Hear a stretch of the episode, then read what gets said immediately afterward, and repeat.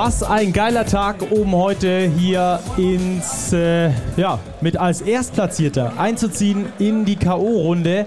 Das ist heute möglich im Spiel gegen Slowenien. Wir sind die Big Podcast Crew. Das hier ist Robert Häusel, hat heute übrigens Geburtstag. Kurzer Applaus, dass er trotzdem für uns am Start ist. Wird heute 33 Jahre alt.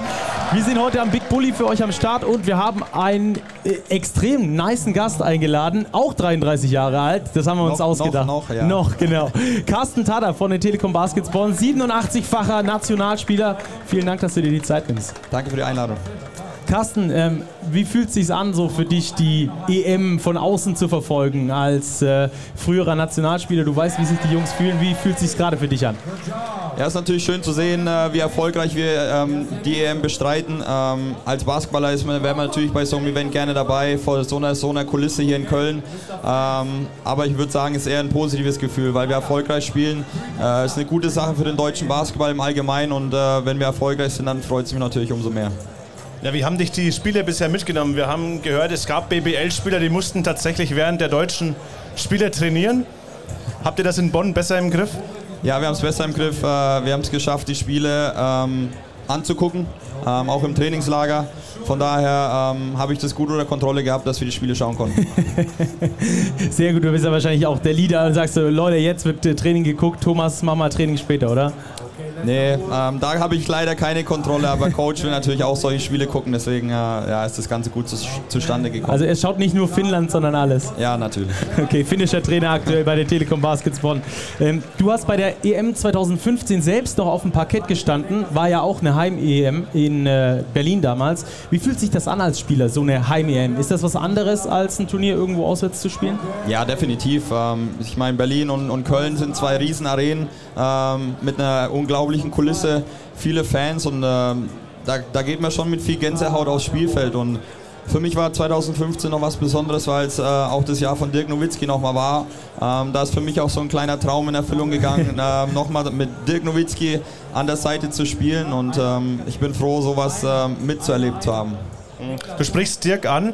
Hast du im Kopf den einen Nationalmannschaftsmoment, der sich bei dir eingebrannt hat? Ja, es war lustig. Ähm, wir waren in Straßburg im Vorbereitungsturnier und äh, sind dann halt, als wir mal frei hatten, Kaffee trinken gegangen und äh, wir haben halt gedacht, ja gut, Dirk hat bestimmt keinen Bock irgendwie belagert zu werden. Wir fragen ihn mal nicht, ob er mitkommt und danach haben wir alle einen auf den Deckel bekommen und meinte, warum, warum wir ihn nicht gefragt haben, dass er mitkommt. Weil wir dann genau den gleichen Moment in Berlin hatten, als wir dann mal ins Kino gegangen sind und äh, wurden vom Bus ähm, am falschen Kino abgestellt und mussten dann fußläufig 10 bis 15 Minuten zum nächsten Kino laufen. Und dann liefen wirklich äh, eine Traube mit Dirk in der Mitte im, äh, im Schnellschritt zum anderen Kino, weil es einfach unglaublich war, wie die, wie die Deutschen auf äh, Dirk reagieren. Hast du auch einen Moment äh, vom Platz, also vom Spielfeld? Naja, im Allgemeinen äh, ist es, jeder Moment mit Dirk auf dem Feld ist was Besonderes. Äh, der spezielle ist mir jetzt nicht im Kopf, aber wie gesagt, mit Dirk allgemein ist der Moment. Hast du irgendeinen Schuss oder so, wo du sagst, boah, für die Nationalmannschaft, den habe ich reingenagelt irgendwie? Oder eine geile Defense-Aktion, du bist ja bekannt als herausragender Verteidiger. Ah, die, für mich ist es wichtig, dass wir erfolgreich mit der Mannschaft spielen. Äh, da gucke ich weniger auf meine individuelle Leistungen. Ähm, Haben leider kein Phrasenschwein da, Ja. sonst hättest du jetzt bezahlen dürfen. Carsten, Stichwort Euphorie. Du hast es angesprochen, Heim-EM in Berlin war riesig Euphorie, hier in der Kölner Arena auch überragende Stimmung.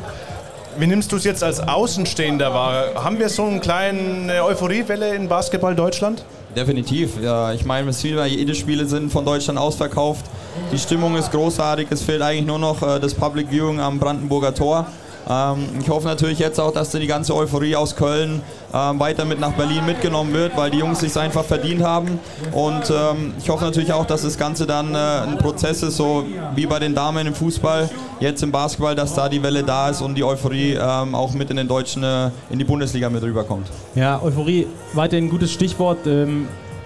Die deutsche Mannschaft ist absolut top unterwegs. Drei Spiele, drei Siege. Während der Sommerpause, muss ich ganz ehrlich sagen, haben wir beide äh, natürlich auch viele Podcasts aufgenommen, immer wieder in die Analyse gegangen. Der hat abgesagt, der hat sich verletzt, der wurde verabschiedet, wieder zurückgeholt. Ähm, der Sommer war ja schon unruhig. Was hattest du für ein Gefühl vor dem Turnier und ähm, wie hat sich aus deiner Sicht diese Mannschaft auch entwickelt? Ja, ich denke, es ist immer schwer, ähm, vor so einem Turnier irgendjemanden Vorwürfe zu machen, dass sie absagen, äh, wie bei, bei Tibor oder bei Maxi. Äh, weil man muss auch verstehen, dass einfach viele Spiele ähm, gespielt werden und die Jungs am Ende auch mal Platz und auch einfach mal einen Sommer brauchen, um sich zu regenerieren, um sich für die neue Saison fit zu machen. Und dort dann Kohle zu verdienen. D das kommt noch mit dazu. Ähm, aber ähm, klar, am Anfang war alles sehr unruhig gewesen, die Kritik war ein bisschen da, ähm, aber natürlich freut es mich jetzt umso sehr, dass die Mannschaft sich gefunden hat, ähm, nicht zu viel auf den Schultern von Dennis liegt, sondern auch andere Jungs da sind wie, wie Maodo, wie Franz, ähm, Johannes Thiemann. Ähm, jeder, jeder gibt seinen Input in, äh, in das Spiel der Deutschen rein und ähm, das zeichnet uns einfach gerade aus, dass wir ziemlich ausgeglichen sind. Denkst du, es ist ein Paradebeispiel dafür, dass eine starke Mannschaft stärker ist als die Summe ihrer Einzelspieler? Definitiv. Ähm, ich denke, das haben wir auch letztes Jahr in der Bundesliga gesehen. Ähm, die hochgespickten Bayern ähm, mit einem hohen Etat gegen eine gute Chemie aus, aus Berlin, ähm, wo die Berliner über weite Strecken die, die Finals dominiert haben. Und es zeigt einfach, ähm, dass das Teamgefüge ähm, auf jeden Fall individuelle Klasse schlägt. Vor der EM hat äh, beim Supercup äh, Per Günther einmal gesagt, äh, das kann auch äh, was Positives sein, dass so viele Leute abgesagt haben, weil man als Mannschaft weiter zusammenrückt, weil man vielleicht auch als Außenseiter gesehen wird. Genau das haben wir dann bei der WM-Quali, bei diesem Spiel der Slowenen gesehen, die ich glaube, die haben die Deutschen einfach unterschätzt. Vielleicht auch jetzt in dieser Gruppe. Ist das ein Vorteil, da als Underdog reingehen zu können in sowas? Und glaubst du, die Deutschen werden weiterhin unterschätzt? Nee, ich glaube mittlerweile haben sie den Status nicht mehr, ähm, dass sie unterschätzt werden. Ähm, die Gegner wissen über Qualitäten, aber wir sind einfach ziemlich ausgeglichen. Ähm, man kann nicht vorhersagen, wer heute ähm, die Mannschaft anführen wird. Heute kann es wieder ein komplett anderer Spieler sein. Letztes Spiel war es Franz, ähm, der die Mannschaft geführt hat, die wichtigen Würfe getroffen hat. Äh, die Big Mangs haben sich aufgeopfert gegen die zwei äh, litauischen Tower unterm Korb und ähm, wir werden sehen, was heute passiert. Ich glaube nicht, dass die, die Slowenen die Deutschen heute nochmal unterschätzen werden, ähm, aber es gilt als, als Mannschaftsgefüge noch enger zusammenzurücken, um dann heute auch den Sieg ähm, naja, nach Hause zu fahren. Was macht aus deiner Sicht die Qualität der deutschen Mannschaft aus? Du hast die beiden Stars angesprochen, Dennis Schröder, Franz Wagner, aber eben ist es auch die Breite im Kader? Definitiv. Ähm, die anderen Jungs haben ihre Rolle gut angenommen. Ähm, sie sind da, wenn die Mannschaft sie braucht. Ähm, Bobo gibt uns wichtige Minuten unterm Korb. Ähm, Maodo, über ihn brauchen wir gar nicht reden. Der spielt äh, phänomenal momentan mit sehr viel Selbstbewusstsein. JT ist da, also jeder Spieler hat seine Rolle gefunden. Selbst Andy Obst, äh, der im ersten Spiel wenige Minuten gespielt hat, in, in den nächsten Spielen ähm, einen Schritt nach vorne gemacht und seine Qualitäten reingebracht. Also das ist einfach die, die Qualität der Mannschaft, dass wir sehr geschlossen sind und jeder seine Rolle in der Mannschaft gefunden hat. Ja, jetzt gibt es natürlich trotzdem zwei outstanding äh, Player, allein vom Talent her. Der eine ist Dennis Ströder, der noch so ein bisschen struggelt mit, mit sich selbst, mit seinem Wurf. Ähm, aber ich habe das Gefühl, dass er es nicht mehr so erzwingt wie in den Jahren zuvor, sondern dass er jetzt auch weiß, wenn es bei ihm nicht läuft, dann ähm, wird er die Mannschaft mit einbinden. Lässt er den Ball mal laufen, äh, kreiert für andere Spieler. Wie siehst du bisher seine EM?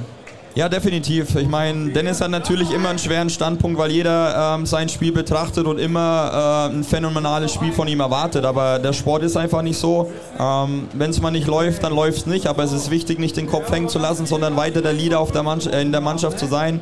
Er ist Kapitän, er muss als Führungspersönlichkeit vorangehen und äh, man hat auch im letzten Spiel gesehen, in der Schlussphase, als Maodo heiß lief, hat er ihm den Ball gegeben, hat gesagt, hier Maodo, ähm, du bist heiß, du machst das Ding oder den Ball zu Franz gepasst und es ist wichtig, dass er das dann nicht zu sehr forciert und der Gegner sich zu sehr auf ihn einstellen kann, sondern dass er seine Mannschaft auch in Szene setzt. Der zweite Spieler, über den wir noch kurz sprechen müssen, ist Franz Wagner. Ähm, Breakout äh, hier in Deutschland zumindest, die Leute fangen an äh, zu verstehen, wie gut dieser Junge ist, wie gut ist er denn aus deiner Sicht und hast du selbst schon gegen ihn gespielt?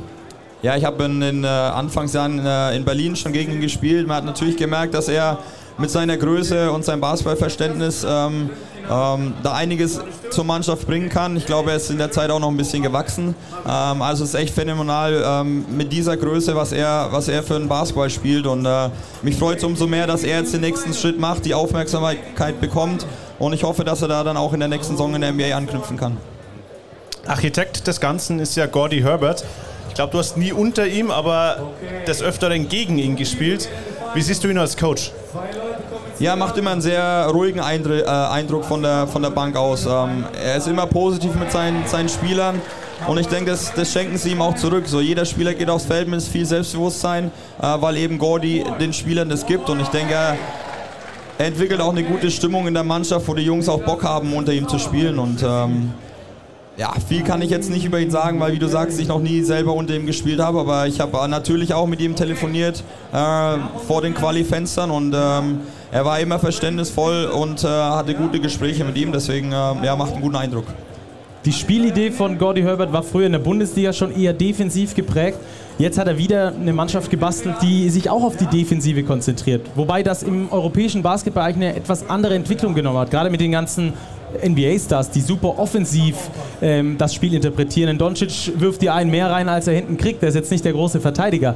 Ähm, ist das vielleicht so eine Geheimwaffe der Deutschen, eben über die Defense zu kommen und alle anderen äh, haben das gar nicht mehr so auf dem Schirm, sondern wollen einfach einen mehr reinschroten?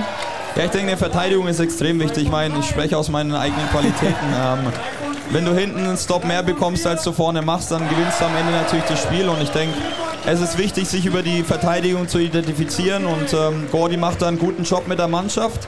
Ähm, sie hält geschlossen zusammen, jeder kämpft für den anderen. Und äh, wenn man hinten einen Stop bekommt, kann man natürlich schnell nach vorne spielen, was die Qualität von Dennis wieder nach vorne bringt. Auch mit Maodo und Franz. Wir haben viele Leute, die, die schnell nach vorne spielen können. Und ähm, ich denke, wie gesagt, aus einer guten Verteidigung, die Gordy da aufgebaut hat, muss äh, ähm, Deutschland da scoren können.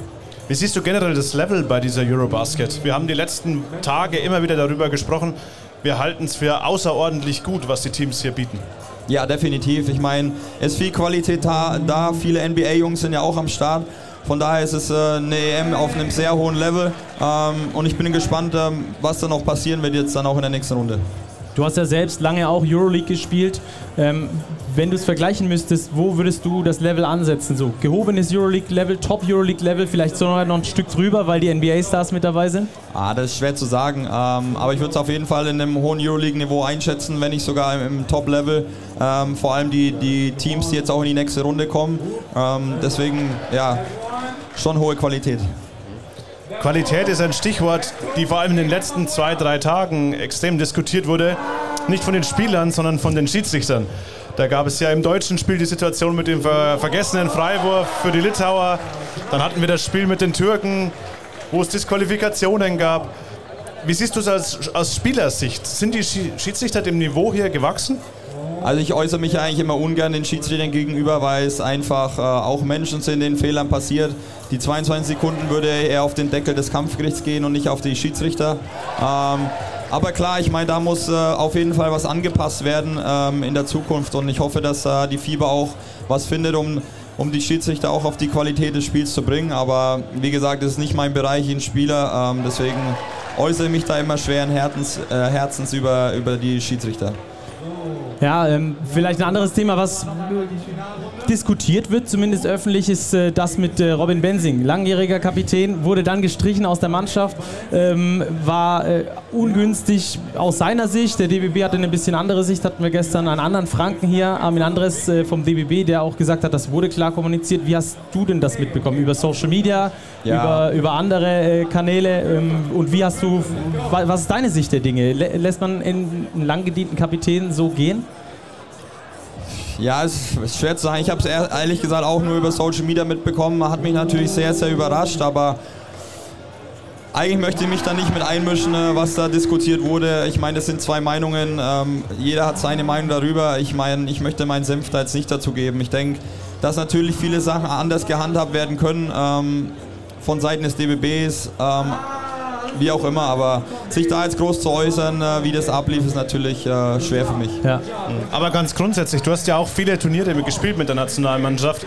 Wie geht man als Spieler in so eine Vorbereitung rein, in dem Wissen, okay, es wird noch fünf, sechs Spieler erwischen, die eben nicht zum Turnier fahren?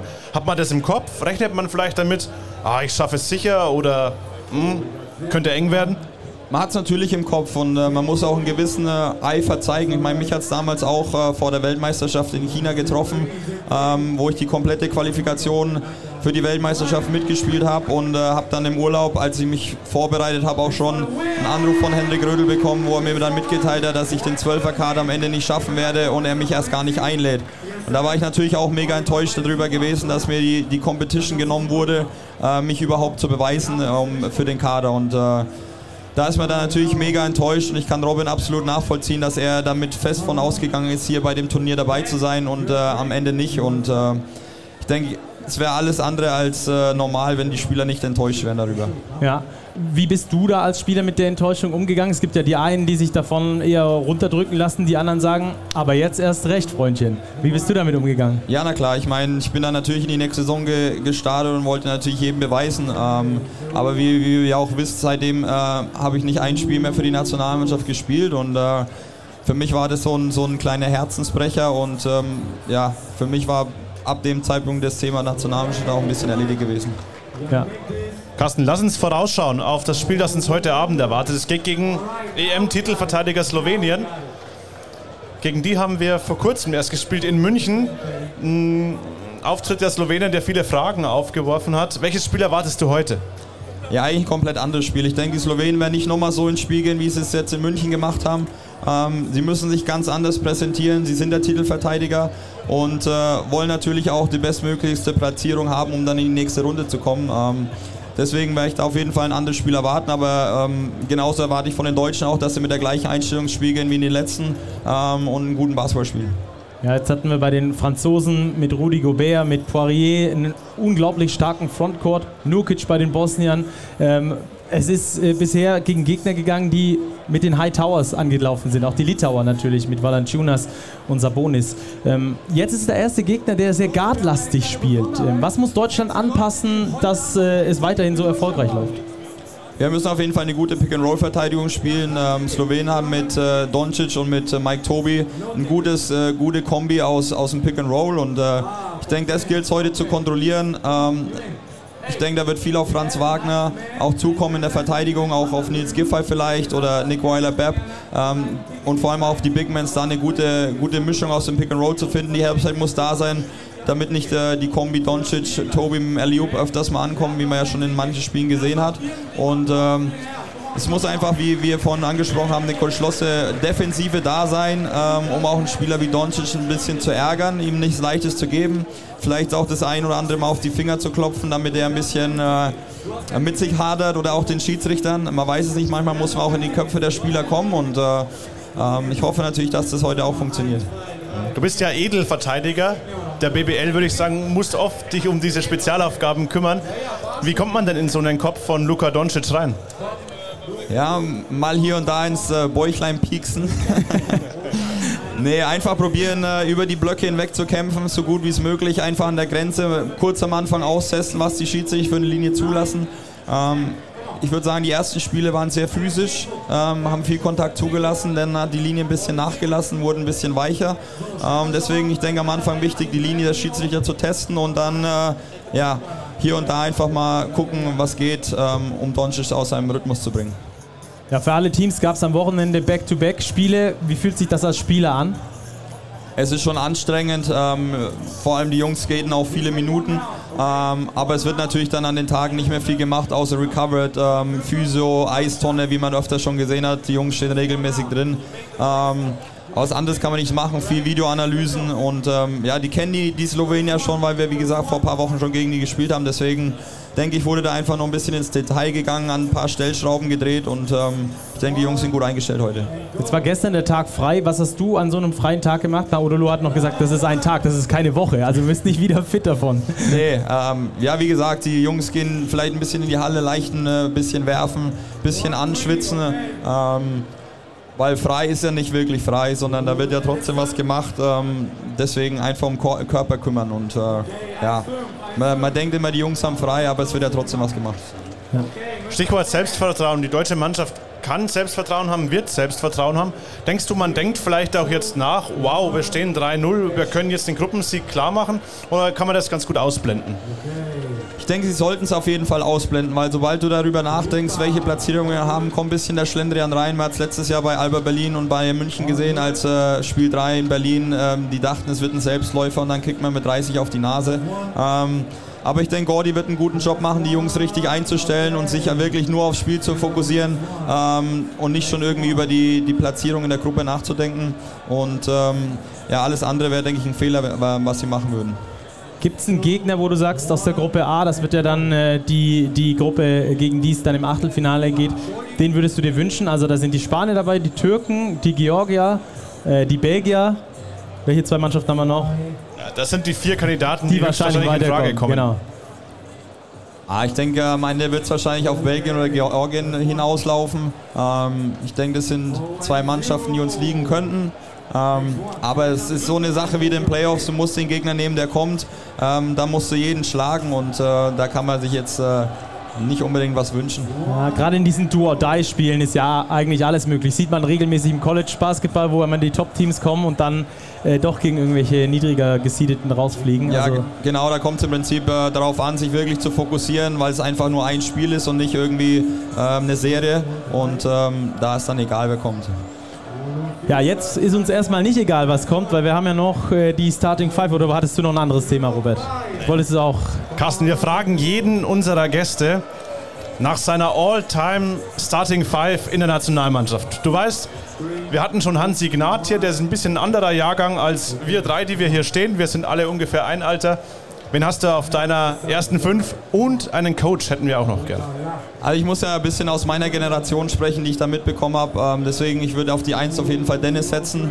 Ähm, auf der 2 habe ich lange überlegt, ähm, aber ich würde mit Dimon Green gehen, der auf jeden Fall auch einige Highlights in der Nationalmannschaft hatte. Auf die 3 ähm, Ademola Okolacha. die 4, keine Frage, Dirk Nowitzki. Ähm, und auf der 5 äh, hätte ich gern auch noch öfters äh, Tibor Pleiss gesehen, ähm, weil es auch ein guter Freund von mir ist und deswegen würde ich ihn äh, da auf die 5 setzen. Jetzt brauchen die 5 noch einen Coach. Die 5 kriegen einen Coach und äh, das ist einer meiner Lieblingscoaches und zwar Chris Fleming. Chris Fleming, kein Wunder, du hast glaube ich 5 Meisterschaften mit ihm gewonnen. Genau, richtig. Ja gut, dann äh, steht es außer Frage. Und du bist dann der sechste Mann, der reinkommt, um Spaß zu haben, oder? Genau. Mit den Jungs. Also, die Bamberger Jungs sind am Start. Carsten, dann äh, auf jeden Fall dir schon mal vielen Dank, dass du da warst. Hat großen Spaß gemacht mit dir. Dankeschön. Und äh, für euch alle, diesen Podcast hier laden wir dann äh, morgen für euch hoch. Aber um 5 Uhr kommt erstmal die Analyse zum Spiel heute Abend. Hoffentlich mit einem Sieg und dann mit der Tabellenführung sicher Richtung K.O.-System gehen. Würde uns alle freuen. Wir drücken die Daumen. Ich hoffe, ihr auch. Viel Spaß beim Spiel gegen Slowenien. Macht's gut. Hier war die Big Bully Crew.